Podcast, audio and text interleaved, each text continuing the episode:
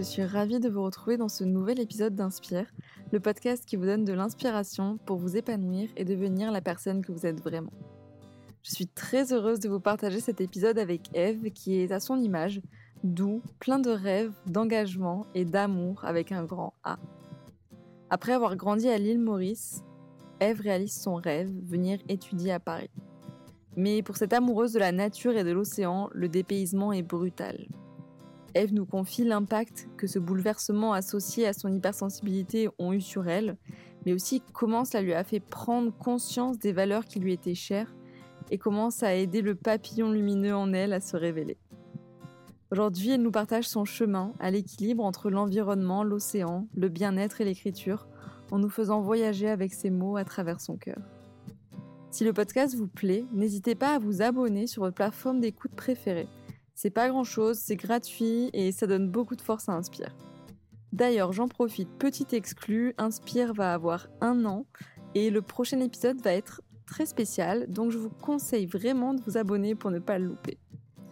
Allez, je vous laisse maintenant découvrir les mots d'amour, l'activisme pacifique et l'écologie intérieure d'Eve. Bonjour Eve, bienvenue sur Inspire. Je suis hyper contente de te recevoir. Salut Mélodie, merci beaucoup. Moi aussi, je suis ravie. pour commencer, euh, est-ce que tu pourrais te présenter pour les auditeurs qui nous écoutent? Euh, Tu peux te présenter de la manière dont tu le souhaites. Ok, ça marche. Alors, euh, je vais essayer de ne pas m'étaler trop. On va, je pense qu'on va vite comprendre ma passion pour les mots, ça va s'entendre. Mais alors, en quelques lignes, donc, je m'appelle Eve, j'ai 22 ans. Je suis actuellement en train de terminer mon master de, politique environnementale à Sciences Po Paris. Donc ça, euh, c'est un chapitre qui se termine. Je suis engagée euh, pour euh, la préservation de, l'environnement naturel de manière générale, avec un focus plus particulier sur les écosystèmes marins et l'océan. Et en parallèle, je suis très très proche des métiers du domaine du bien-être, notamment du yoga. Et disons que je me place un peu à la jonction entre le bien-être et l'environnement, et euh, on viendra rajouter euh, l'écriture à tout ça et, les mots. et euh, par rapport à, juste mon, lieu de vie, entre guillemets, alors je ne sais pas exactement moi-même, mais je suis française, j'ai grandi à l'île Maurice, j'ai une attache dans plusieurs îles, notamment le Pacifique, mais, mais la France reste un port d'attache. Trop cool, c'est une belle présentation hyper complète. Et euh, du coup, avant qu'on parle un peu bah, de tout ce que tu fais aujourd'hui et comment tu es, devenue bah, la personne que tu es aujourd'hui, j'aime bien, moi, comprendre un peu bah, d'où tu viens. Euh, est-ce que tu pourrais nous raconter qui était Eve euh, enfant? C'était quoi, notre, par exemple, où tu as grandi? Tu vois, quels étaient tes rêves quand tu étais petite? Alors, Eve enfant, c'était euh, un petit corps avec euh, des cheveux euh, plus blonds qu'on ne le peut. mais, mais sinon, donc donc c'est ça. On est originaire du, du, nord de la France. Donc, je suis née sur la côte d'Opale, où on est resté à peu près une, dizaine d'années. Et pour, pour rejoindre, pour vivre une expatriation en famille, au moment, donc j'avais à peu près 12-13 ans, donc au milieu du, collège, on va dire. Donc, c'est en famille, c'est-à-dire mes parents et mon frère. Euh, donc, je suis née, euh, comme tu vois, dans une famille qui, euh, qui, qui, ne peut se détacher de, de l'océan, que ce mmh. soit dans les eaux plus froides de, de, la Manche ou de la côte atlantique ou de l'océan Indien. Donc, je pense que ça a clairement défini la personne que je suis aujourd'hui. donc dans une famille de, de surfeurs, kitesurfers, de gens qui aiment les, les éléments, les éléments, le vent, la mer. Et euh, donc, euh, j'ai grandi sur une île, donc dans un environnement insulaire. Je pense que ça a également extrêmement euh, modelé la personne que je suis, dans une île chargée d'une diversité culturelle aussi. Je pense que ça a également beaucoup joué. à quel âge que tu es allé, que vous êtes, que vous êtes parti sur l'île? Alors, écoute, je ne sais plus exactement, mais je te dirais, j'étais, je suis arrivée en quatrième. Donc, c'était à peu près au milieu du, du collège. Donc voilà, donc j'étais une, petite fille qui aimait passer plus de temps pieds nus dans la nature qu'autre chose. Les week-ends, ça se résumait à, des sorties en mer ou, ou, des randonnées entre les montagnes. Et au niveau de ma projection à ce moment-là et de mes rêves, Alors, je t'avoue que je pense que je ne réalisais pas du tout l'importance de, de, l'environnement naturel euh, dans lequel j'étais. Pour moi, c'était comme une évidence. Et je ne me projetais pas du tout professionnellement euh, dans ce domaine-là, et bien au contraire. Justement, on veut toujours euh, en général ce qu'on n'a pas.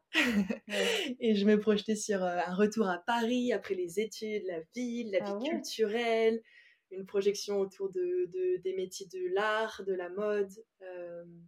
et je voulais vraiment rentrer un peu dans, dans cette petite bulle qui, qui était celle que je n'avais pas eue en grandissant, comme si euh, je pensais que ça allait m'aider à, me compléter. Ah ouais, ah, c'est dingue. Quand tu as quitté la France, euh, est-ce que ça, ça, a impacté, euh, est-ce que ça t'a impacté, toi, plutôt négativement, par exemple, je sais pas, de, quitter tes amis ou Écoute, je pense que... Ouais, alors en fait, c'est une question qui se pose souvent quand il s'agit d'une expatriation familiale. C'est pas, pas forcément évident selon l'âge et la tranche d'âge dans laquelle tu es.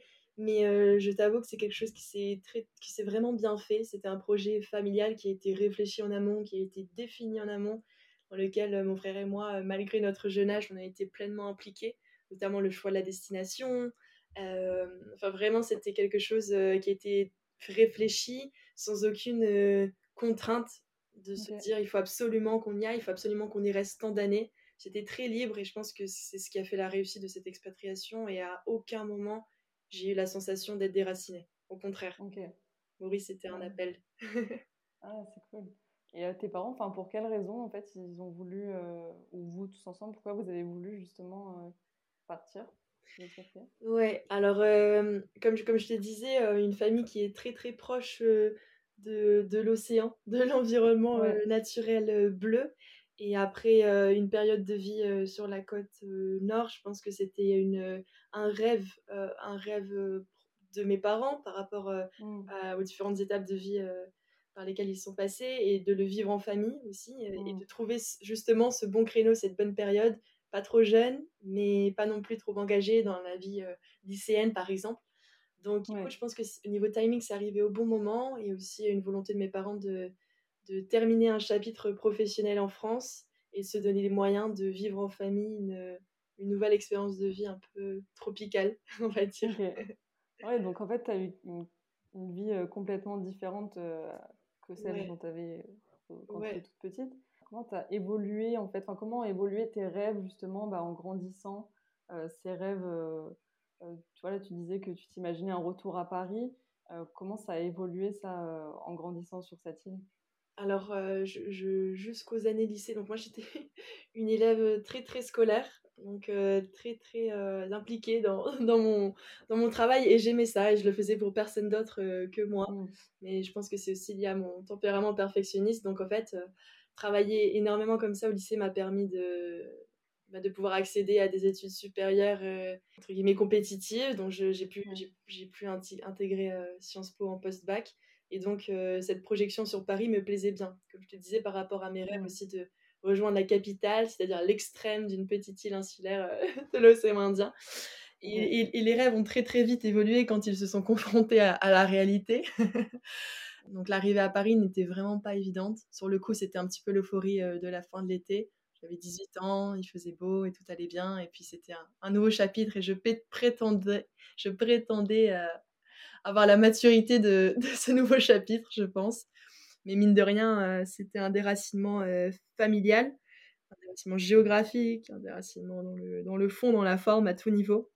Donc euh, la réalité, elle m'a, elle m'a, très très vite ramené les pieds sur terre et je me suis rendu compte que le rêve que je, je, pensais être le mien dans ma jeunesse n'était pas du tout du tout ce que j'avais besoin ou ce qui me correspondait, ce, qui, ce que j'étais. Et euh, en arrivant à Paris, les premiers mois étaient vraiment très très durs et j'avais cette sensation, euh, malgré le fait que je sois dans une école euh, prestigieuse, entourée de, personnes de ma famille, de mes amis, en tout cas qui étaient en, France, le fait d'habiter avec mon frère, donc il y avait quand même tous ces, tous ces points rassurants. Mais je me sentais tout de même perdue dans le fond, dans ce que je faisais. Et rapidement, je me suis rendu compte que les deux choses qui me, qui me manquaient énormément, qui faisait que je, m'étais complètement perdue, c'était la proximité avec l'environnement naturel et aussi une forme de proximité ou de, de rapport au bien-être. Euh, le temps donné à soi, à son corps, à son esprit, à, à son alimentation. Et ça, j'étais pleinement déconnectée de tout ça. Ouais, parce que en plus, tu me disais tout à l'heure en off que bah, tu es hypersensible. J'imagine que ça, ça a accentué aussi le caractère difficile de, ton arrivée à Paris. Comment tu as, géré justement bah, ces écarts entre les... Voilà, tu avais quelques petits points rassurants et à côté, euh, j'imagine que ça devait être quand même très difficile. Euh, est-ce que tu peux nous raconter peut-être comment ça se traduisait euh, pour toi, cette, difficulté? Absolument. Et en fait, je pense qu'à cette, à cette époque, je ne savais pas encore ce qui était. Euh, en fait, je n'avais encore jamais entendu parler de l'hypersensibilité. Je ne savais pas du tout ce que c'était, à part euh, une professeure du collège, donc je devais avoir 12-13 ans, qui, euh, suite à un contrôle de maths où je n'avais pas eu 20, mais j'avais eu 18, et c'était Ah, mais c'est un drame Je m'étais effondrée, et elle avait perçu en moi cette, cette sensibilité, et elle m'avait pris à part à, la fin de la classe en, avec une, une bienveillance extrême en, me faisant part de, de ses ressentis. À ce moment-là, je. Ouais, ouais, et à ce, à ce moment-là, je pense que parce que son fils euh, l'était également, et elle voyait des. Elle faisait des parallèles, elle voyait des similitudes entre nos mmh. comportements et notre attention, notre, voilà, notre sensibilité. Et, euh, et, et, et, pourtant, je ne l'avais pas vraiment pris en compte, je pense, du fait de ma jeunesse. Je n'avais pas vraiment mmh. compris, c'était une chose parmi tant d'autres. Et euh, en arrivant à Paris, comme tu le dis, il s'est passé beaucoup de choses et je pense que là, ça a éveillé mon attention bien que je le comprenne pas tout de suite, ou que du moins je le, repousse, cette sensibilité. Et en fait, euh, au lieu d'essayer de, de, la comprendre, pour être honnête euh, et totalement transparente, les deux premières années à Paris, je voulais prétendre que tout, tout se passait bien, je voulais prétendre que, l'alignement était là, que mes rêves étaient euh, ce qu'ils étaient, et je n'acceptais pas un peu cette vulnérabilité de se remettre en question et pourtant, mes émotions, elles, euh, n'attendaient que ça, elles n'attendaient que euh, d'être libérées. Et donc, le comportement euh, qui, a, qui a suivi, enfin, que, que ce... ne pas vouloir libérer ou, dévoiler ou accepter ces émotions, ça engendre nécessairement des comportements négatifs. Et moi, en l'occurrence, c'était un comportement alimentaire, dans le sens où, où j'avais une tendance à l'alimentation émotionnelle. Donc, au lieu de observer, écouter, libérer, donner de la place aux émotions. Je les enfouissais dans un plaisir succinct qui était celui de manger sous forme de, crise de, boulimie, on va dire. Et là, je me suis dit qu'il y avait quelque chose qui n'allait pas.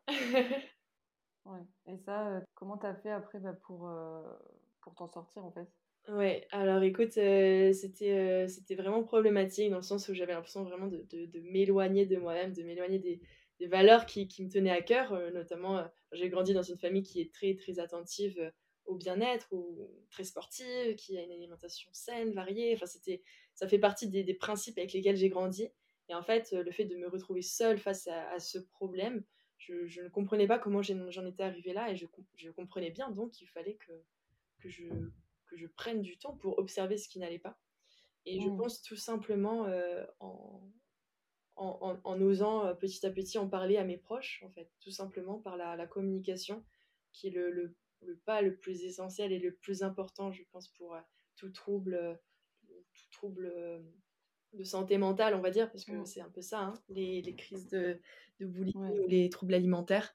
Et puis j'ai eu la chance d'être, de, de, ne jamais me sentir seule. En fait, j'étais peut-être seule physiquement à certains moments où, où je me sentais seule dans, face à ce trouble, mais, euh, mais l'amour a toujours été présent sur mon parcours familial, amical, et je pense que cette, euh, cet amour-là, c'est ce qui m'a vraiment réconfortée. J'ai vu qu'il y avait cette place pour en, pour en parler, et je pense mmh. que c'est c'est le premier pas, en fait. C'est le premier pas pour toute guérison de d'oser en parler, et petit à petit, donc, si au début c'était une discussion, par exemple, juste avec ma maman, petit à petit, ça s'est grandi à ma famille, petit à petit à mes proches. Et en fait, on se rend compte qu'on n'est pas un cas à part.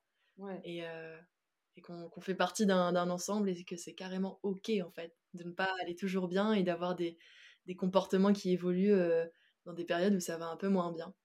Et mmh. je pense que l'acceptation, c'est ce qui m'a permis d'en sortir et, et la communication. La communication et l'acceptation. C'était vraiment les deux premières étapes. Et est-ce que tu dirais que de, de, te rapprocher de la nature, ça, ça t'a aidé aussi? Ouais, complètement. Complètement. Et c'est un peu, euh, c'est un peu une passion, ça, de, de en permanence vouloir euh, faire des ponts entre euh, l'environnement et la proximité avec l'environnement naturel et le, le bien-être intérieur. Mmh. C'est un peu les, les, deux axes qui m'ont complètement drivé ces dernières années. Et bien que le lien soit pas forcément évident, qu'il est tout à fait possible, par exemple, d'être un activiste dans l'écologie, pure écologie, ou d'être dans le bien-être, mais en pleine ville et sans nécessairement. Enfin, c'est pleinement possible. Et je mmh. pense que les deux sont d'une complémentarité incroyable et, et, sont essentiels à ce, justement ce retour un peu à, au vrai, en fait. Mmh. Et, et c'est ce qui m'a drivé à écrire, notamment en partant d'un témoignage personnel, cette, cette, sensation de mal-être ou ces petits problèmes que j'ai pu auxquels j'ai fait face et j'ai observé, je me suis rendu compte qu'en prenant soin de moi et en m'aimant davantage, j'avais davantage envie de prendre soin des autres et de ceux qui m'entouraient. Et j'avais tellement envie de prendre soin de la planète euh, qui nous entoure et tout est lié, quoi. Ouais, c'est clair. À ce moment-là, donc à Sciences Po à Paris, euh, tu disais que tu te sentais voilà, vraiment pas bien aussi parce que tu t'étais rendu compte que euh, tu avais vraiment besoin de ton environnement, enfin de la nature. alors comment tu as fait justement pour pour t'en rapprocher en fait. C'est ça, donc au bout de, un an, on va dire un an et demi, je me suis rendu compte que j'étais vraiment pas à ma place. Je voulais, euh, je voulais notamment euh, arrêter ce parcours, euh, ce parcours post, post-bac avec la sensation que ce n'était pas du tout ce qu'il me fallait. Et en fait, avec les encouragements de la famille et des proches à, me faire comprendre que je m'étais tellement battue pour y parvenir, que mon challenge maintenant, c'était d'y trouver ce pourquoi j'étais sur ce chemin. Et en fait, euh, donc rapidement, j'ai eu cette sensation d'avoir une trop grande, trop grande distance avec l'environnement naturel. Et on va dire par chance, il y a à peu près 5 ans, donc 4-5 euh, ans, au début de, de, de, mon cursus scolaire, il y avait de plus en plus de cours à Sciences Po qui se tournaient vers euh, la cause environnementale. Alors aujourd'hui, on en parle tous les jours, il y a, il y a 10 000 cours, mais il y a 4-5 ans, c'était vraiment le début. Et j'ai un peu sauté, sauté sur ces cours-là ça faisait un peu partie de la branche de ceux qui se mettaient un peu à part ou qui, qui avaient une volonté de, de... Voilà, on, on savait pas bien, ça faisait pas partie d'une moyenne, mais quand moi j'ai vu un cours sur les causes, la cause bleue, les, les enjeux les enjeux océaniques, je me suis dit qu'il fallait absolument que je le prenne. Et donc, en fait, à défaut de pouvoir être dans un environnement naturel et, et, de devoir m'accrocher à ce parcours, au moins de terminer les trois ou cinq ans, me suis dit que j'allais apprendre sur l'environnement euh, qui m'attirait et, qui, mmh. et qui me manquait. Et donc, je me suis un peu plongée euh, dans les livres, plongée dans les cours. Et à défaut de pouvoir y être dans cet environnement-là, naturel, à proximité de l'océan ou de, de, la nature euh, tout court, je me suis dit que j'allais utiliser ma voix pour, pour le préserver. Mmh. C'est aussi une chance finalement d'avoir intégré cette école où si au début on ne sait pas exactement pourquoi on y est et tout le monde vante cette pluridisciplinarité, petit à petit on nous offre le choix de faire une sélection qui, qui se doit d'être la plus proche de qui l'on est. Et en fait cette chance-là, je, je l'ai perçue à partir de la, la, fin de la deuxième année et notamment la troisième année qui se fait à l'étranger, soit dans une université partenaire, soit sous forme de stage. Et donc là, c'est vraiment, l'école nous invite à nous mettre face à, à qui l'on est par, par ses choix à faire en fait. Et du coup, toi, tu as choisi quoi euh, pour ce stage à l'étranger? Ouais, alors du, coup, ben, moi je pense que justement, ça, rejoint cette envie de, de, se retrouver dans un environnement naturel. J'ai pris le, le parti de ne pas euh, suivre euh, la voie universitaire, mais plutôt de faire des stages et on avait la possibilité d'en faire plusieurs sur l'année. Alors moi, j'ai partagé mon temps entre, entre Maurice, un petit peu l'Australie, la Nouvelle-Calédonie, Hawaï et l'Indonésie. Donc c'était une année extrêmement chargée, mais, mais, vraiment incroyable avec un enchaînement de, de missions plutôt très terrain ou, petit, ou dans des petites structures euh, avec euh, beaucoup de travail de communication environnementale. Je pense que c'est ce qui m'a aussi euh, invité à, travailler l'écriture, les mots, l'impact des, des, discours, le poids des réseaux sociaux aussi et la force des réseaux sociaux pour les enjeux environnementaux. J'ai notamment rejoint un programme qui s'appelle euh, Peace Boat pendant cette, euh, cette troisième année qui m'a permis de rejoindre un groupe de jeunes activistes d'une dizaine d'îles différentes. Donc moi, je portais la voix de Maurice, une dizaine de jeunes à vouloir euh, porter la voix de nos îles respectives et finalement avec beaucoup de similitudes. Donc c'était vraiment très encourageant et on a fait un, un voyage de la Suède à, New York pendant trois semaines avec un grand nombre de, de partenaires type ONG, institutions, activistes, étudiants, entrepreneurs pour nous amener à, à, New York et à l'ONU avec euh, la chance de faire porter nos voix. Donc tu vois, il y, y, a un peu tout qui m'a qui m'a invité à, à, à, utiliser cette voix mm. en fait ces dernières années et, et, je me suis rendu compte de son de son importance et je pense que ça rejoint aussi ce que je te disais tout à l'heure par rapport au, au mal-être que je sentais mmh. personnel et qui avait besoin d'être communiqué. Donc si je devrais me définir, je pense que communicante, ça, ça rejoint un peu ouais, plusieurs, plusieurs points. Parce qu'au final, du coup, t'es pas resté si longtemps que ça à Paris, hein, vu que t'es parti euh, en stage, c'est ça? Resté, euh, Alors, du coup, c'est ça. C'était donc c'était deux ans à Paris, un an à l'étranger, et puis euh, je suis revenue pour pour le master. Et donc là, je suis j'ai intégré l'école des relations internationales de Sciences Po et le master de politique environnementale. C'est d'ailleurs ce qui m'a ce qui m'a drivé à revenir à Paris. Hein. et, euh, et euh, donc j'ai intégré ce master là. Donc le, master 1 se faisait à Paris. Et après j'ai eu l'opportunité de faire mon stage de master 2 donc euh, l'année dernière à partir de août jusque jusque janvier. Stage obligatoire en Polynésie française. Ok.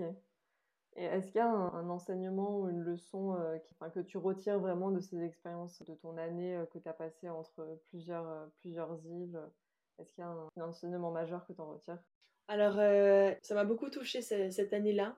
Parce que malgré mon jeune âge, j'ai été amenée à être entourée de personnes qui étaient déjà engagées dans, dans ces différents domaines, que ce soit l'environnement, l'activisme, l'écologie ou euh, ou le bien-être. Et donc, euh, je me suis un peu euh, laissée porter par ces différents mouvements.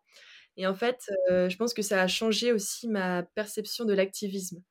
À vouloir en permanence m'assurer que mes valeurs liées au bien-être étaient, étaient, toujours là dans mes projets professionnels, enfin dans mes stages. Je me suis entourée de gens qui me ressemblaient beaucoup. Et donc, ça, si je devais retenir une leçon, c'est si dans les deux premières années, j'étais entre guillemets frustrée par rapport à la question environnementale et que j'avais vraiment l'envie de, porter ma voix, mais d'une manière euh, entre guillemets agressive ou sur la défensive, tu vois, avec cette énergie-là de dire mais je enfin c'est pas possible, l'univers, le, le, monde dans lequel on vit n'est mmh. absolument pas celui qui va nous permettre euh, de d'y vivre encore. Et, euh, et, je portais un peu ce, cette sensation de, de, frustration. Et je pense que, que d'avoir vécu sur le terrain avec des gens qui, qui, finalement me ressemblait, ça m'a fait évoluer euh, grandement et je me suis rendu compte que l'activisme qui, pour moi était le plus juste, c'était celui qui était le plus pacifique et que je n'avais aucune envie euh, à l'avenir de dire aux gens ce qu'il fallait faire, mais au contraire de dire aux gens de prendre soin d'eux. Mmh. Et ça, c'est clairement la leçon que je retiens de cette troisième année où, où on a, on a une, enfin, l'urgence actuelle, c'est c'est de prendre soin de soi mmh. pour davantage prendre soin de ceux qui nous entourent et de la planète qui nous abrite. Donc ça, c'est le message mmh. que j'ai retenu dans ma, dans ma troisième année et c'est ce qui a, c'est ce qui a shapé, on va dire, euh, ce, que, ce que je suis aujourd'hui et puis euh, ce, que, ce qui, ce qui m'attend pour la suite. Quoi. Ah oui, c'est trop beau. Et, euh, mais du coup, comment, comment ça se traduit aujourd'hui, cet activisme un peu bah, plutôt pacifique Concrètement, pour toi, comment ça se traduit? Pour moi, c'est un activisme qui est un peu, un peu tricky, dans le sens où quand on entend le mot activisme, on, perçoit plutôt euh, un engagement qui, qui se fait, euh, qui se fait au front, mmh. qui se fait euh, dans l'action, qui se fait dans un court terme, qui se fait avec une voix qui se lève très haut, qui se fait avec beaucoup de visibilité. Et en fait, moi, c'est pas du tout celui qui m'a, c'est pas du tout celui qui m'a touché, qui m'a aidé. Et donc, je pense que j'ai, j'ai été touchée aussi par des acteurs du changement, mais qui qui croyaient au poids ou au pouvoir des, petits ruisseaux pour faire mmh. des grandes rivières. Du coup, je me dis que, que ma place, elle est là, elle est dans ces petits ruisseaux inspirants qui, qui aspirent à faire des grandes rivières et pas d'aller mettre un énorme barrage euh, mmh. au système actuel. Enfin, en tout cas, c'est un parti pris et c'est, je pense, c'est important de s'aligner avec euh, sa personnalité aussi pour, euh, pour se sentir bien dans son parcours. C'est pas juste de dire je suis activiste, je suis activiste pour, mmh. pour l'environnement. Enfin, ça veut un peu tout et rien dire si on se sent pas à sa place. Et du coup, bah, ça se traduit par des engagements qui sont finalement qui font un, lien très proche entre le personnel et le professionnel. Donc ça se traduit par exemple un engagement sur les réseaux sociaux ou par l'écriture, donc notamment l'écriture d'un livre qui devrait voir la publication dans quelques semaines, mois. Un, un nouveau livre Euh, alors non, c'est le livre que en fait, je... donc c'est Osons euh, penser le monde par l'amour. C'est le livre que j'avais euh, mis en ligne il y a quelques mois. Mais là, je suis en train de, de, faire les démarches nécessaires pour lui donner une, une vie en papier. Ah, génial. et, et, donc essayer de le partager plus, largement que, que, la communauté, la petite communauté qui, qui, est la mienne sur les réseaux sociaux. Donc ça se traduit par ce genre de, de, de mmh. démarche qui est finalement, c'est très proche de l'art et de la création. Et moi, je suis très, très inspirée par, par tout, ce qui est, tout ce qui est création visuelle, création artistique, par les mots, par les images, par la, la vidéo, les documentaires, ça me touche énormément. Là, j'ai un exemple en tête, mais j'avais été extrêmement touchée par, par Humans de Yann Arthus Bertrand ou mmh, par ce genre de, de projets qui sont proche de, l'art. Mm. Mais en fait, le, message, il est là, quoi. Il est, il est évident et, et ça rejoint l'hypersensibilité aussi. Hein. Mm. Euh, on n'a pas besoin de, grands discours euh, et on s'éloigne de la violence ou des obstacles et des confrontations. Ce qui nous touche réellement, c'est, en tout cas, moi, c'est la sincérité, euh, c'est quelque chose qui, qui, se passe à l'intérieur. Donc c'est un peu ça mon, mon objectif, c'est que de faire se passer des choses à l'intérieur des gens mm. et pas leur dire quoi faire. C'est trop cool. Il y a d'autres œuvres comme, euh, comme Humans qui t'ont beaucoup touché? Alors, il y en a beaucoup, j'adore mmh. lire, j'adore j'adore j'adore voilà, découvrir de nouveaux artistes qui, qui, sont engagés pour une cause. Donc, j'ai suivi un peu ça ces dernières années, il y en a, il y en a vraiment beaucoup. Euh... Vas-y, je, je, sors mon crayon. Alors, euh, si je devais parler euh, des auteurs, tu vois, je, je, je ferais euh, une... là en tout cas euh, si je regarde ma bibliothèque euh, je vois je vois du Frédéric Lenoir je vois mm. du Mathieu Ricard je vois du du Rabbi évidemment du Krishnamurti du mm. j'aime bien les auteurs du développement personnel mais qui qui qui font part aussi de leurs expériences de leurs expériences personnelles et de à travers des témoignages après au niveau de du entre guillemets du documentaire ou, ou du cinéma j'aime les petits les petits plus ou moins courts métrages longs métrages français pense à, à Demain ou mm. En quête de sens ou toutes ces choses là qui nous ont éveillés un peu et, inspirés à l'engagement individuel. Moi je crois aussi à ça tu vois à l'engagement individuel. C'est un choix hein, c'est un parti pris et je pense pas que la, ce soit le choix de la majorité à Sciences Po ou plutôt on, nous apprend à faire partie à, rentrer dans des groupes, des institutions, des ONG. Tu vois, on, nous apprend à, faire partie du système et je le conçois très bien et je suis, je me rends compte de l'importance de collaborer avec ce système-là. Mais je crois vraiment très très très fort que ça, à, à l'engagement individuel. Ouais, c'est les deux sont complémentaires. Et toi, tu ressens, tu ressens une différence euh, Est-ce que tu te sens euh, euh, ouais, un peu différente par rapport aux étudiants de Sciences Po, tu dirais? Alors au début, oui. en, arrivant, en arrivant à Sciences Po, que ce soit le cadre tu vois, de, de la ville ou de, de l'énergie euh, du 7e arrondissement ou, euh, ou, ou, des choses comme ça, je me sentais un petit peu extraterrestre. Mais finalement, finalement, tout ça, c'est un peu dans la tête. Et, et, et, et l'important, c'est de rester vraiment aligné avec soi-même. Et, et si on se sent bien avec soi-même, je pense qu'il y a cet effet, cet effet qui se ressemble, s'assemble, qui, qui peut se mettre en place très très rapidement si on est ouvert à la mmh. rencontre et qu'on est bien avec soi-même. Donc c'est vrai qu'à partir du master, c'était euh, vraiment plus comme une évidence, euh, déjà par le choix hein, du master euh, mmh. en environnement, tu es amené à rencontrer des gens qui en tout cas ont les mêmes aspirations ou, passions ou, objectifs, objectifs, que toi. Donc ça, ça t'entoure de d'énergie qui te ressemble. Et, mmh. là, du coup, je me sens très proche de Sciences Po, en tout cas, par rapport à ça. Oui, tu as, réussi à trouver des, des, personnes qui, ouais, qui te ressemblaient, qui avaient les mêmes, les mêmes valeurs que toi. Oui, exactement. Et, et, au niveau du bien-être, ouais, tu disais au début que tu aimais beaucoup les sujets liés au bien-être, le yoga, l'alimentation, etc. qu'est-ce qui qu'est-ce qui t'a initié au yoga? Parce que c'est vrai que c'est assez rare de... Je crois que tu es prof de yoga, c'est ça? Ouais, c'est assez rare de voir des, des jeunes euh, bah, de, de, notre âge, enfin, prof. Euh, qu'est-ce qui qu'est-ce qui t'a amené à devenir prof de yoga et pourquoi en fait tu t'es initié au yoga? Enfin, comment c'est venu en fait cette initiation? Ouais. Alors, euh, alors en fait, donc encore une fois, j'arrive à Paris, un post-bac, ça ne va pas du tout, c'est la catastrophe. Mmh. je me rends compte que la proximité avec l'environnement naturel, c'est une question essentielle qu'il faut que je rétablisse. Donc je trouve une façon de le faire mais euh, je, me sentais toujours pas complète en fait. Euh, certes, si je trouvais plus ou moins petit à petit un sens à Sciences Po dans mes études, dans mon parcours professionnel par rapport à ça, je me sentais toujours pas euh, pleinement à ma place et je me sentais toujours pas bien avec moi-même. Et, je, me suis, persuadée qu'il fallait absolument que je redonne de la place à, mon corps, à ma, à ma, tête, à mon, à mon cœur. et donc, il fallait que je, trouve quelque chose qui allait me faire du bien. Mmh. Et en fait, je pense que, que j'ai été inspirée par deux, trois connaissances de Maurice qui avait fait ce pas de se former à, la pratique du yoga.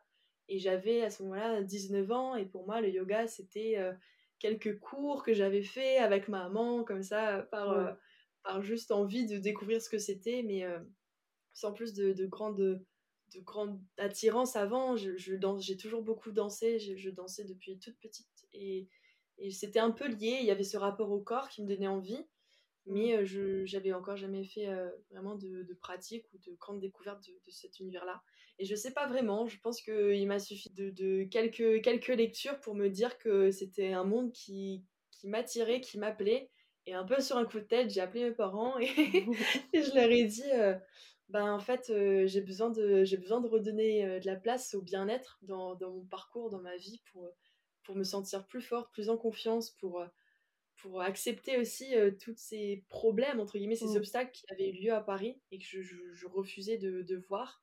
Et donc, j'étais voir sur Internet. à ce moment-là, on voyageait beaucoup en Indonésie. ça faisait 4-5 ans qu'on, qu'on y allait pour les grandes vacances. à défaut de rentrer en France, on préférait aller découvrir ce, ce, pays-là qui est incroyable, ah notamment pour le surf. et en fait, là-bas, ben, il y a eu cet élan hein, à Bali de, pour, le coup, qui se ressemble, s'assemble avec ces formations qui se sont multipliées. Et, et moi, à 19 ans, j'avais qu'une envie, c'était de rejoindre une formation. Mais à ce moment-là, c'était plus pour apprendre pour, euh, pour moi que. que enfin, j'avais pas du tout la prétention de me dire euh, ou, que ça allait être un chemin professionnel. Et puis, au bout de deux jours, euh, donc la formation a duré un mois. Et au bout de deux jours, je me suis dit, oh, c'est tellement plus fort que moi, ça m'apporte. Enfin, je, ne peux pas garder tout ça pour moi en fait. Je, je, vais avoir trop envie de le partager. Et donc ça se confirmait euh, après, après quatre semaines, de, après un mois de formation. Euh, j'avais le diplôme en main et je suis rentrée à Paris et, j'ai sauté dans le premier CMG euh, à côté de la maison, dans le premier arrondissement de Paris. T'imagines le décalage J'avais 19 ans et, et euh, on m'a mis des créneaux entre midi et deux avec des gens qui prennent 45 euh, minutes euh, dans leur journée speedy, speedy. Et je me suis dit, bon, c'est maintenant. Et ça s'est très bien passé et je me sentais extrêmement alignée avec cet engagement-là professionnel à travers le yoga. Et, et là, dans le fait de terminer bientôt mon chapitre Sciences Po va aussi m'offrir du temps pour pour redonner davantage de place à ça. Mmh. Euh, et, j'en suis ravie. Et c'est une découverte de soi, je pense, le yoga. Se donner davantage de place dans un monde qui va trop vite. ah ouais, c'est incroyable. C'était plus fort que toi, ça, tu avais envie de, tout partager, justement, euh, de partager ça aux autres, de pas le garder pour toi. Mais euh, c'est quoi exactement que, que tu avais envie de partager? C'était Qu'est-ce que ça t'a apporté toi que tu avais envie que mmh. les autres ressentent aussi? Ouais. Alors euh, déjà ça m'a donc comme j'avais ces, troubles alimentaires euh, à, à Paris, j'avais nécessairement créé une distance entre mon corps qui était un peu le réceptacle euh, de mes émotions, qui, qui cachait mmh. tout, qui qui, qui essaie de d'engloutir tout et c'est le bon terme. Donc j'avais vraiment créé cette distance entre mon corps, mon cœur et mon esprit. C'était trois choses que j'avais que j'avais vraiment dissocié. J'avais un esprit euh, qui était plutôt dans, la performance, dans le perfectionnisme, dans, euh, la, réussite euh, scolaire et de bien faire les choses machin. J'avais un cœur qui était très, très attaché à la famille, aux amis et, très très émotif et très hypersensible. Et j'avais un corps qui, souffrait un peu de, de, des challenges. Et en fait, j'avais tout qui était un peu dispersé, dissocié. Et je pense que la pratique du yoga, elle m'a appris à accueillir l'ensemble à mmh. accueillir à nouveau mes pensées et dire c'est ok, à accueillir mon cœur et son hypersensibilité et dire c'est ok, à accueillir mon corps et dire euh, t'es là sur le tapis, c'est le tien, t'en auras qu'un. Donc en fait, euh, c'est ton petit temple quoi. Si t'en mmh. prends pas soin, il y a personne qui va le faire pour toi. Et si euh, et, il va te suivre toute ta vie, donc il vaut mieux que tu aies envie de t'y retrouver dans ton corps et d'y passer du temps. et, et aussi se reconnecter, tu vois, à des choses très simples, à sa respiration. C'est quelque chose que moi, je, je, ça m'était, enfin, ça m'échappait. Pour moi, la respiration, c'était euh, euh, bien apprendre euh, à, tenir sa respiration quand tu te prends une vague et tu restes dans la machine à laver pendant trop longtemps, ou bien quand tu cours à essayer de bien t'oxygéner pour pas avoir de point de côté, tu vois, c'était ça. et, et, là, en fait, tu te rends compte que, bah, que, que tu es fait d'organes et, de, d'éléments qui t'appartiennent et qui, si tu en prends soin, si tu t'y intéresses, ça peut vraiment t'aider à mieux vivre, à mieux mmh. vivre tout en fait. Et euh, je pense que c'est un peu ce message-là, c'est de dire cette reconnexion à soi, à son corps, son cœur, ses pensées, son, son à qui l'on est pleinement et finalement on est un et on peut un peu prendre soin de tout ça. C'était ça le message, tu vois, c'était de se redonner de la place. Moi, ça m'a aidé à y voir plus clair, hein. notamment euh, la méditation. Euh, c'était aussi une découverte parce que du coup, ça faisait partie de la formation. Et euh, pour moi, la méditation, c'était encore à ce moment-là, quand j'avais fait un, an, un an, un an et demi à Paris, c'était c'était les applications téléphoniques qui se multipliaient. C'était le truc un peu où on me disait médite, tu seras meilleur. Ouais, ouais. je comprenais pas trop et ça m'attirait pas trop.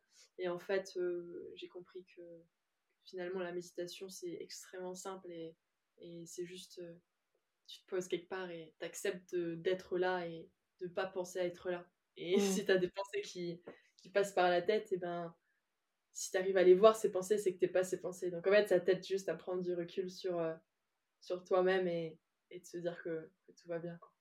Et aujourd'hui, tu arrives à intégrer tout ça du coup dans ton quotidien? Ouais, alors ça, ça c'est le challenge maintenant.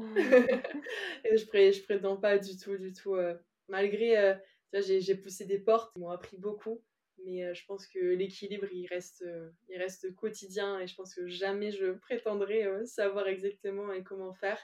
Mais, mais c'est vrai que c'est. Je pense qu'il y a aussi des. Enfin, ça vient par vague et. Mmh. Et c'est aussi ok d'accepter cette imperfection. S'il y a quelques années, j'avais beaucoup de mal avec ça, notamment bah, avec mon tempérament perfectionniste et hypersensible, et, etc. Aujourd'hui, je l'accueille et, je, j'accepte ces vagues où il y a des moments, euh, bah, il y a un petit peu moins de temps et d'espace, ou du moins je, je prends moins de temps et d'espace euh, pour le bien-être, euh, pour euh, essayer de performer. Euh, notamment là, je viens de vivre un mois de fin d'études extrêmement intense.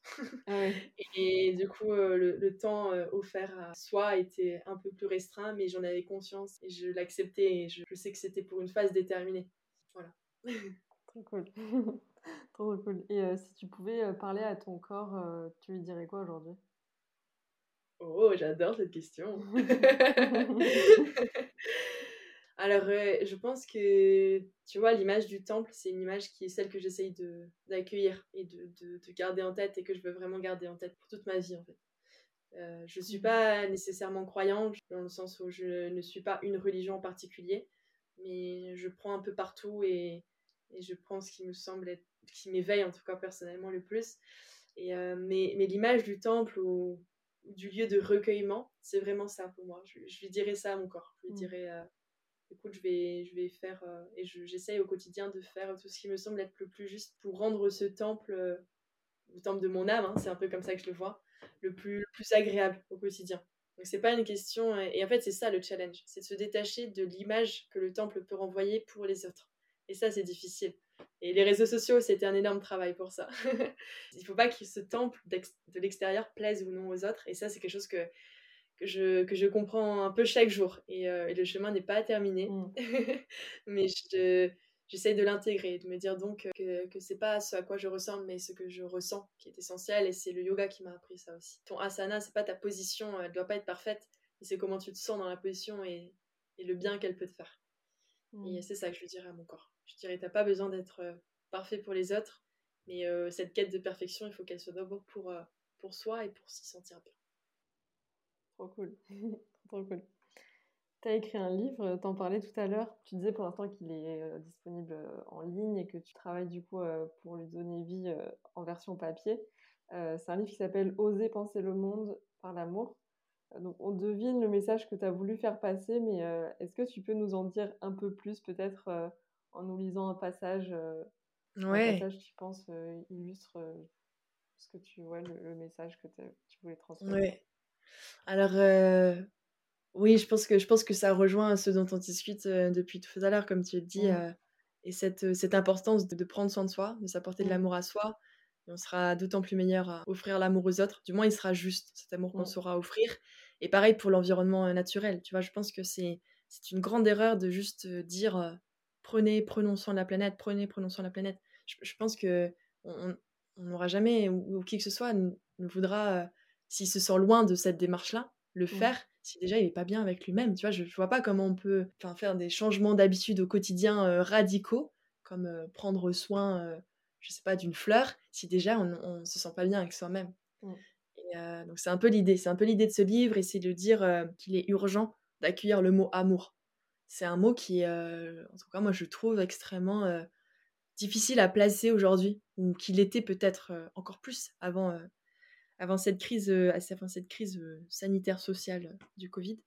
Mais aujourd'hui, c'est un mot qui, enfin tu vois, c'est un mot qui, qui fait peur à beaucoup de personnes ou qui tout de suite tout de suite, tu vas placer le mot amour dans une phrase, on va te parler d'arc-en-ciel, de bisounours et de, et, de, et de tout ce qui suit. Et moi, c'était un peu mon combat, tu vois, c'était de dire, mais en fait, il y a pas juste, c'est juste qu'il n'y a pas d'autres mots pour traduire cette émotion. Et je, c'est de, de, redonner sa légitimité à ce mot-là. Donc avec un grand A, un très très grand A. je parle pas nécessairement ici du couple ou tu vois, de, de cet amour du, du, relationnel. Je parle de quelque chose qui se sent à l'intérieur. Mais ouais, je peux lire un petit chapitre, mais c'est super dur pour moi de, de, lire des chapitres de mon livre. Je...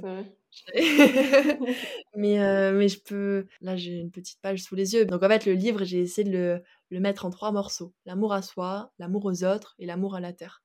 Que chacun y retrouve euh, les ponts et les connexions qui lui semblent plus justes. Et c'est un livre qui se présente euh, pas du tout comme un chemin idéal, mais qui se présente sous forme de plein de petits chapitres avec l'idée de peut-être l'ouvrir un jour, prendre une page et d'y réfléchir et de le refermer et de le laisser sur sa table de chevet pour mieux le réouvrir derrière et, mmh. et de prendre un autre sujet. Parce que je pense pas que, que, que tout soit toujours aussi simple qu'un long fleuve tranquille, hein, comme on dit, et que ça se fait par, par petites étapes, par petites vagues et, et chacun son temps et son, son, chemin pour aligner tout ça. Du coup, le chapitre là, c'est le chapitre 36, c'est la deuxième partie sur l'amour aux autres. ça s'appelle Penser amour, penser par l'amour.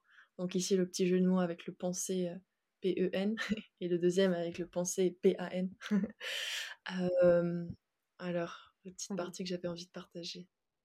J'ai envie de croire que l'amour porte la plus jolie des leçons, que l'amour porte le plus grand désespoir. J'ai envie de croire aussi que l'amour est à lui seul peut-être le plus grand des voyages, immense aventure, à la rencontre de cette part de notre âme qui se reflète ailleurs, dans un nouveau miroir.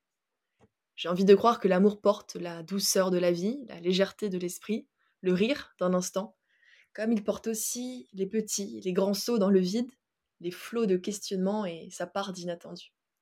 J'ai envie de croire que l'amour est autant un secret que la plus grande des évidences, car j'ai envie de croire qu'il nous dépasse, en ce qu'il est plus fort que notre volonté de le définir ou de le dessiner, de le mouler à notre guise.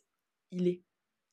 J'ai juste envie de dire et de croire que l'amour porte la sincérité de notre époque, de notre humanité, le rappel de l'urgence salvatrice de notre société, celle d'aimer. J'ai envie toujours de m'entourer d'amour et d'en préserver chaque seconde, chaque instant, chaque couleur, en ce qu'il est notre seule vérité, L'amour porte une étonnante beauté qui saura émerveiller les cœurs ouverts, les regards curieux et les esprits libres. L'amour, le vrai, porte enfin la bonté d'une inconditionnalité, la générosité d'une parole bienveillante, le courage d'une union engagée. L'amour porte une unique lumière qu'il nous faut accepter, chérir et percevoir. L'amour porte la condition de notre pérennité. Oserons-nous le considérer pour penser le monde? Voilà. Trop, trop beau, j'ai des frissons. J'adore, franchement, ouais.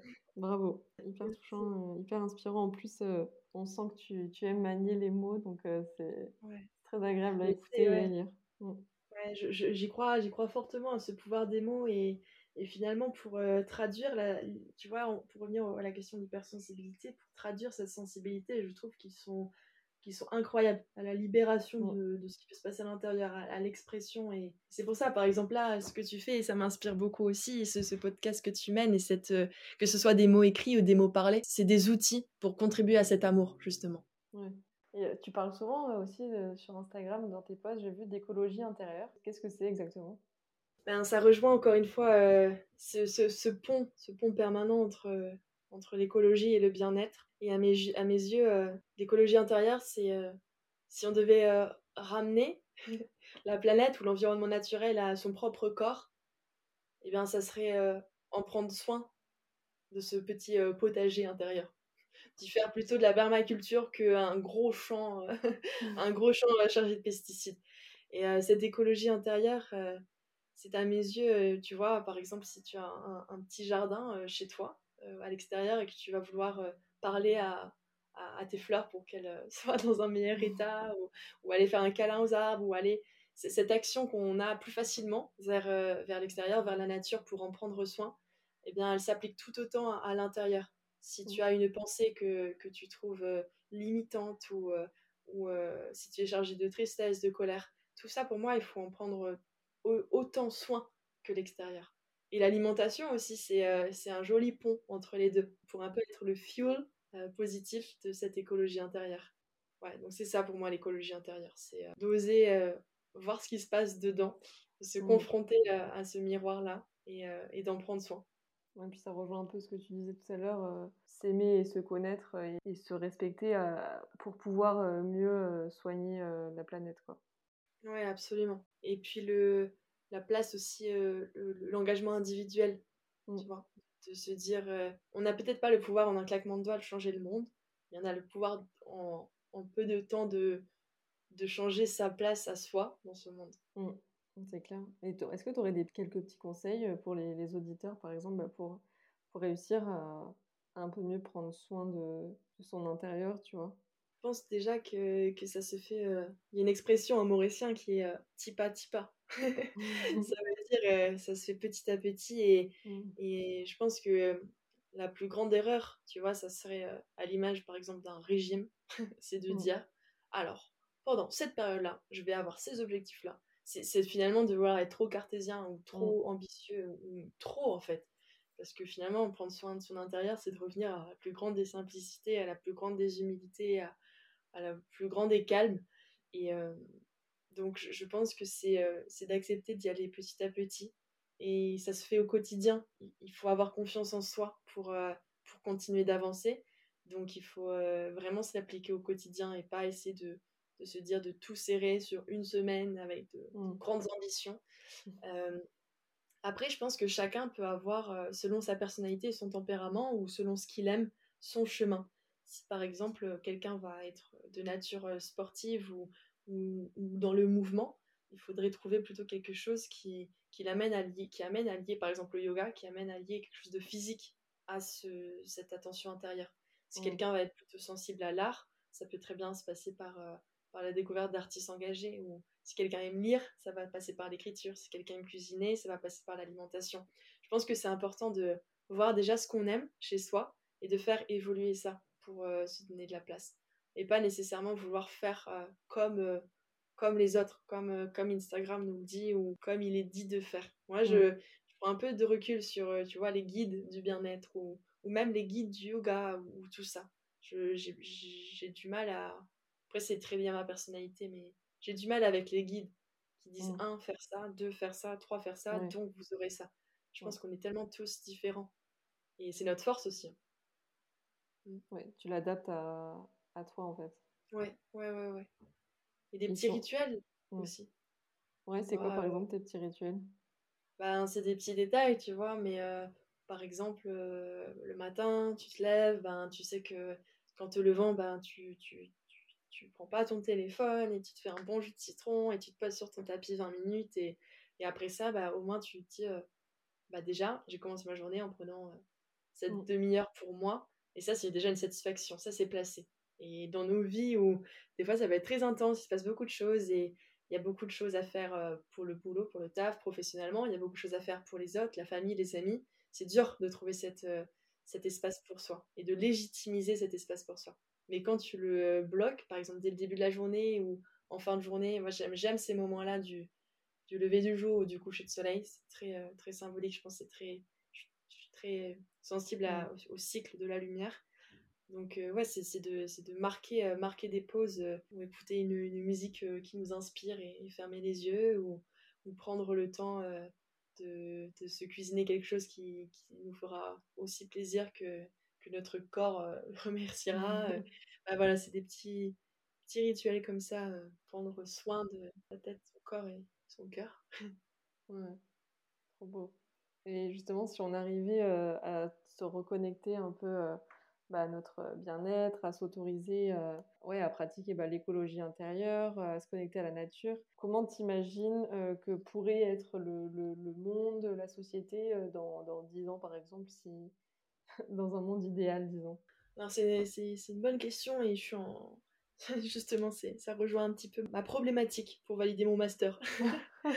J'essaie de, trouver ce juste milieu entre euh, mes aspirations euh, qui parfois peuvent paraître justement euh, d'une grande naïveté, entre guillemets, pourtant sont, sont, à mes yeux un essentiel pour aller de l'avant. Ce lien entre le bien-être et, l'environnement, comment je vais aller amener ça dans l'enceinte de Sciences Po. Alors, mais non, le, monde, le monde de demain, je le vois en tout cas, si, si, on, évolue sur, euh, sur ces chemins un peu de, redonner de la place à soi, euh, aux autres et à la terre, mm. je le vois nécessairement moins agité parce que c'est pas du tout compatible avec euh, ne serait-ce que, que la mondialisation dans laquelle on, vit en fait. Donc ce sera nécessairement un retour, un retour à une forme de proximité géographique par rapport à nos achats, à notre consommation, à nos déplacements. Et ça, je, me regarde dans le miroir hein, quand, je, quand je dis ça. Euh, ça sera un retour à, la terre, une forme de proximité aussi à savoir euh, d'où viennent les produits que, que l'on consomme et, et, où vont les, les déchets que l'on génère.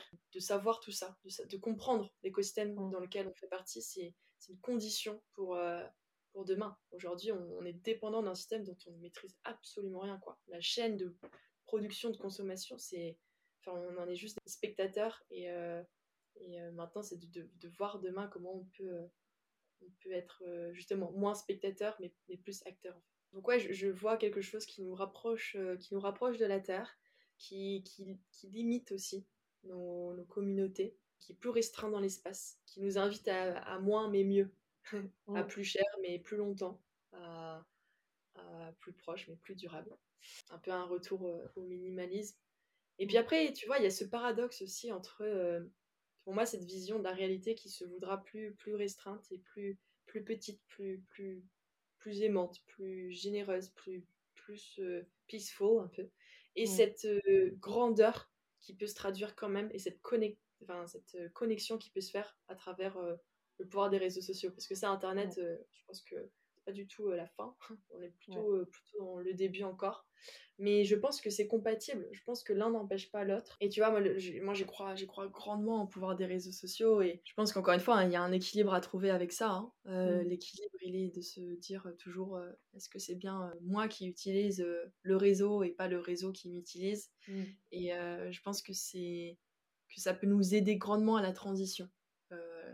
Je pense que c'est incroyable quand même cette possibilité en un clic de se connecter à quelqu'un, de faire passer un message, de partager, de se libérer d'un poids, de d'inspirer. Je, trouve ça quand même incroyable aujourd'hui. Et ça, c'est précieux. Maintenant, c'est comment on va conserver ça tout en ramenant une réalité qui, qui n'est pas démesurée, quoi, une réalité euh, bah, durable, en fait, viable.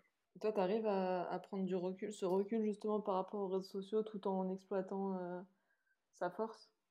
C'était un vrai challenge et je pense que ça m'a beaucoup appris pense que ça m'a vraiment, vraiment beaucoup appris. Euh, dans, les, dans les deux premières années à, Paris, je me cachais derrière les réseaux sociaux. C'est-à-dire que j'avais une forme de, de difficulté à valoriser ma vie du quotidien qui était celle qui était à Paris parce que ça n'allait pas. Donc en fait, je crée une image et je, je, partageais une image, surtout la première année, qui était celle que j'avais encore quand j'étais à Maurice. Sauf que physiquement, j'étais ailleurs. Sauf que j'étais ici, en fait, j'étais à Paris. Mmh du coup, au début, c'était un peu problématique parce que je, je me cachais derrière l'image que je renvoyais, derrière l'image à laquelle j'aspirais. Et puis petit à petit, je me suis rendu compte qu'en fait, les réseaux sociaux, ils pouvaient devenir libérateurs. Et à ce moment-là, quand j'ai commencé à, libérer les poids ou les émotions et accepter l'hypersensibilité, accepter les failles de ma personnalité, accepter les troubles alimentaires que j'avais vécus, accepter tout ça, je me suis dit, bah, je l'ai partagé à ma famille, mes amis, mais je suis sûre que je ne suis pas toute seule. Et en fait, en le partageant en ligne, ça m'a vraiment beaucoup aidé, beaucoup apporté. Et à partir du moment où il y a eu ce shift un peu de, de transparence, je me suis rendu compte du pouvoir des réseaux sociaux et de la place de chacun, tu vois, dans mm. pour contribuer à ce monde de demain. Et euh, c'est d'ailleurs ce qui m'a inspiré à, à, créer, euh, c'était avant de partir en 3, une campagne que je, sur laquelle je suis en train de travailler aujourd'hui euh, à l'édition 2021 qui s'appelle I Speak Bluetooth. Et en fait, je me suis rendu compte du, du, du pouvoir, tu vois, du poids des réseaux sociaux sur l'expression et l'engagement de chacun.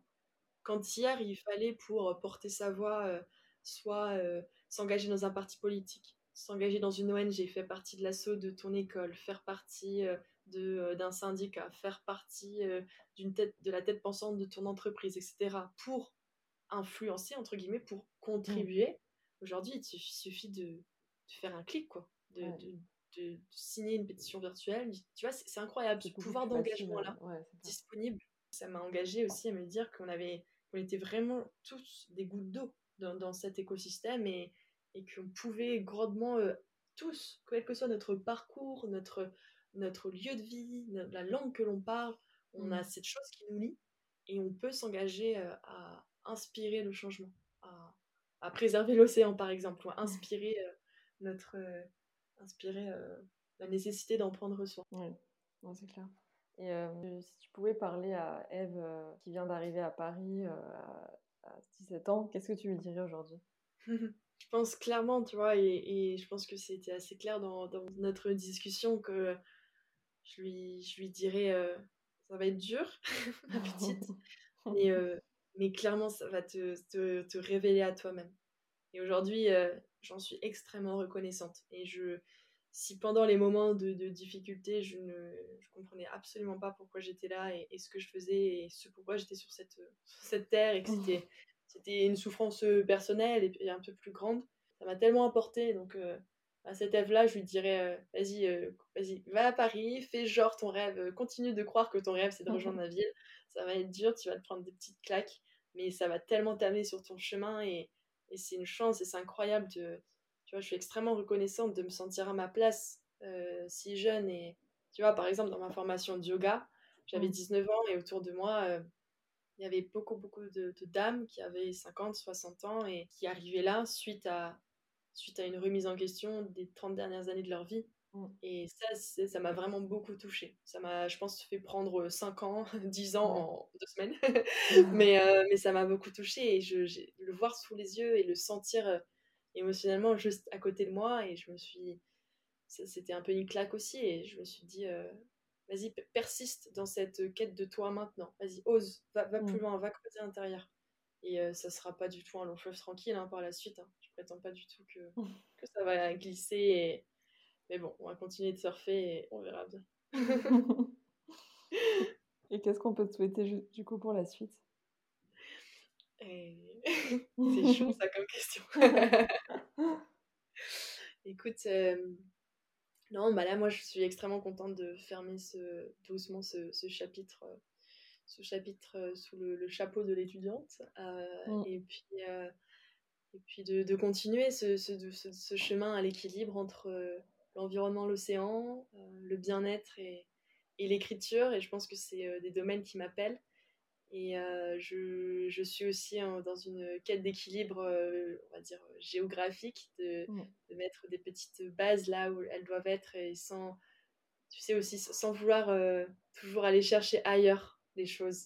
Ça, c'est un peu la leçon que je suis en train d'essayer de, de travailler en ce moment de se dire que, que tout est là et c'est une question de perception et, et, de prendre ce qui est, de l'explorer davantage plutôt que d'aller chercher ailleurs. Donc ça, c'est euh, le nouveau chapitre qui arrive. Et puis la campagne, euh, et puis la campagne à Speak Bluetooth qui arrive à grands pas à la fin du mois et euh, qui est justement cette opportunité à tout à chacun de, bah, de contribuer, de, de, de, lever sa voix, où que, où que l'on soit et qui que l'on soit. Donc voilà. parce que tu, parce que pour revenir sur le point juste avant, quand étais, même quand tu étais à Maurice, tu, tu rêvais d'ailleurs, disons? Ben, Disons que, en fait, je pense que ces dernières années, surtout pendant cette troisième année de, stage à l'étranger, je me suis vraiment beaucoup ouverte sur le monde. Donc, c'était avant que, que, la crise sanitaire du Covid euh, mmh. commence. Et j'avais cette envie, cette aspiration de découverte, de rencontre, de, de diversité, de, de compréhension d'un monde plus grand. Et avec euh, ce qui s'est passé, je pense que ça a clairement, grandement affecté mon rapport à la distance. Et la complexité de se déplacer, bah, ça a grandement joué aussi. Hein. Quand hier, il était, alors certes, extrêmement euh, polluant de rejoindre euh, mon île d'enfance. il était très facile de le faire en une nuit, en un billet d'avion, en un vol direct, en quelques heures. Et euh, aujourd'hui, je suis en train de, de remettre euh, tous les dés là. Je suis en train de relancer les dés, de, de rebattre les cartes, de, de, me questionner sur, euh, sur ça. Même si j'ai je, je, les outils pour me connecter, tu vois, notamment grâce par exemple à la méditation, au yoga, etc., pour me connecter à mmh. l'instant présent. Les, ces dernières années, j'ai ouvert beaucoup de portes et aujourd'hui, je sens que pour me construire, là c'est la fin des études, donc pour me construire professionnellement, il faut que je, je, je m'inscrive davantage dans des paysages qui sont plus ou moins fixes pour me sentir stable et, sereine et dans un confort. J'ai mmh. beaucoup moins cette aspiration à, aller chercher ailleurs. Ouais. Euh, ouais. Et tu sais ce qu'ils vont être, euh, ces paysages? Écoute, euh, je pense qu'il y a une attraction donc, géographique dans le sud-ouest de la France.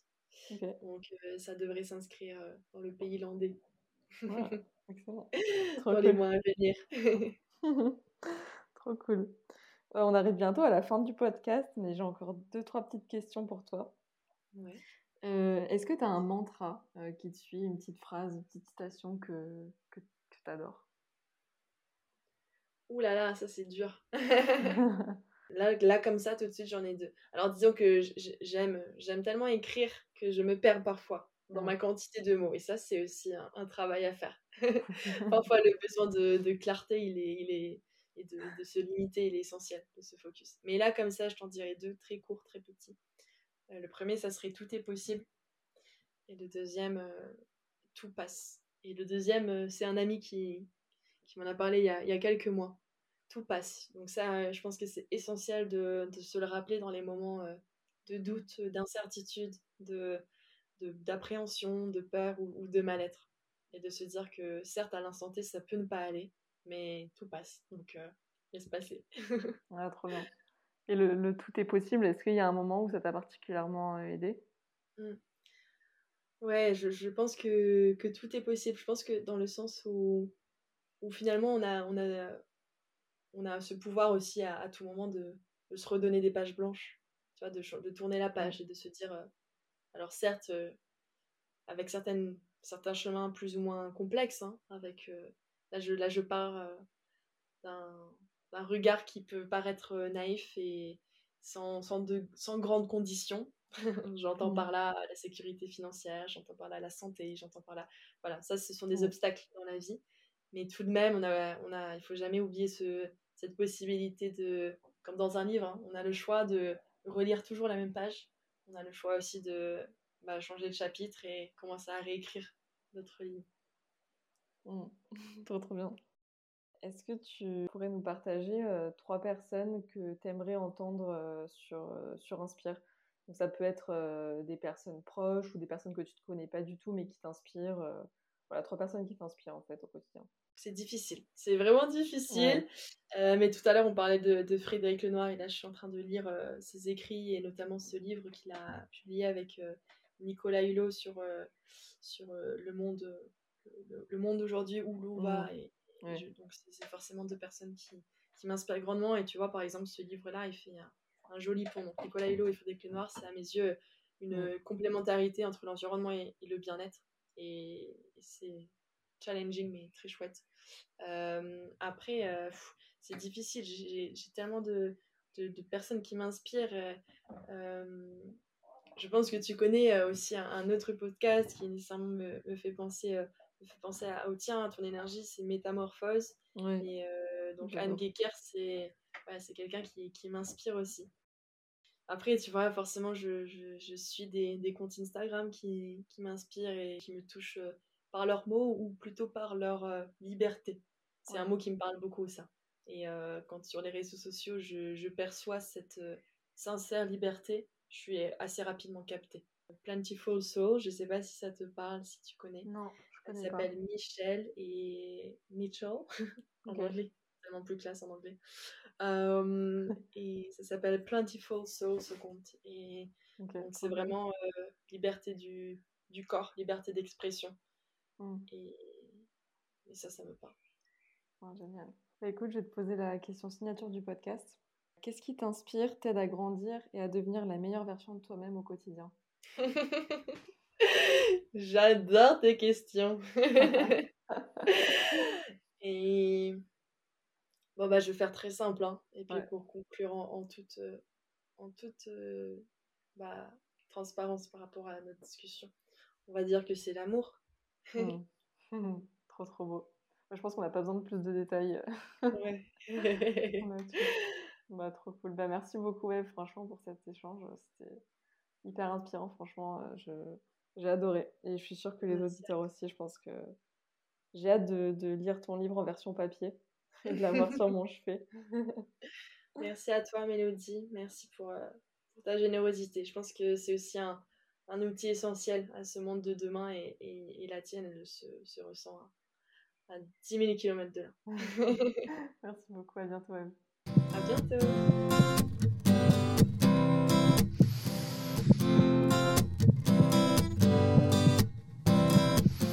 Merci d'avoir écouté cet épisode jusqu'au bout. J'espère que notre échange vous aura parlé et que vous aurez eu l'impression d'être avec nous dans cette petite bulle d'amour pendant une heure hors du temps. C'est passé vite, non? Si le podcast vous a plu, vous pouvez nous écrire à Eve ou moi pour nous partager vos ressentis, vos émotions du moment et vous pouvez aussi nous rejoindre sur Instagram pour prolonger cette discussion. Et moi, je vous dis à très bientôt dans le prochain épisode d'Inspire.